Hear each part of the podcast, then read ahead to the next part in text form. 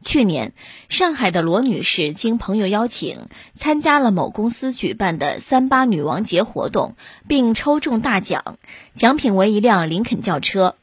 谁知活动结束，罗女士即被告知该奖品是内定给公司员工的，活动出了纰漏，只能给罗女士车模。协商无果后，罗女士向法院提起诉讼。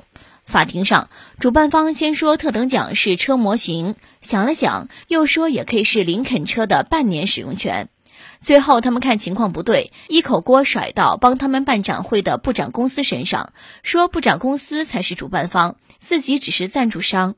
近日，上海市第一中级人民法院作出终审判决，活动主办方需按照约定向罗女士交付一辆林肯轿车。朋友们。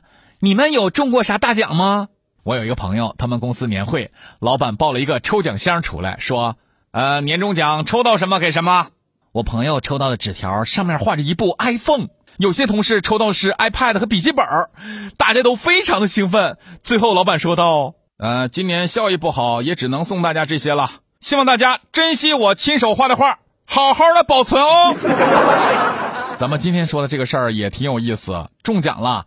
结果主办方赖账，说是内定给员工的。哎呦我的妈啊！都内定了，还能被人抽走？作弊都不会哦。本来想做个秀，没有想到做道具的当真了，更没想到被抽中了。哎呀，这就干了个尬。没有这份底气，就不要充这份阔气，好吗？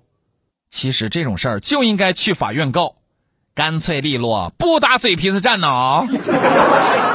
做生意。没有契约合约精神那可不行，要是直接给，说不定还能宣传一波。你看看现在可好，人儿也丢了，车也赔了。事实上，在实际的生活当中，也偶尔会发生一些抽中大奖之后主办方赖账的事儿。对此，咱们消费者朋友们应该拿起法律武器，维护自身的权益哦。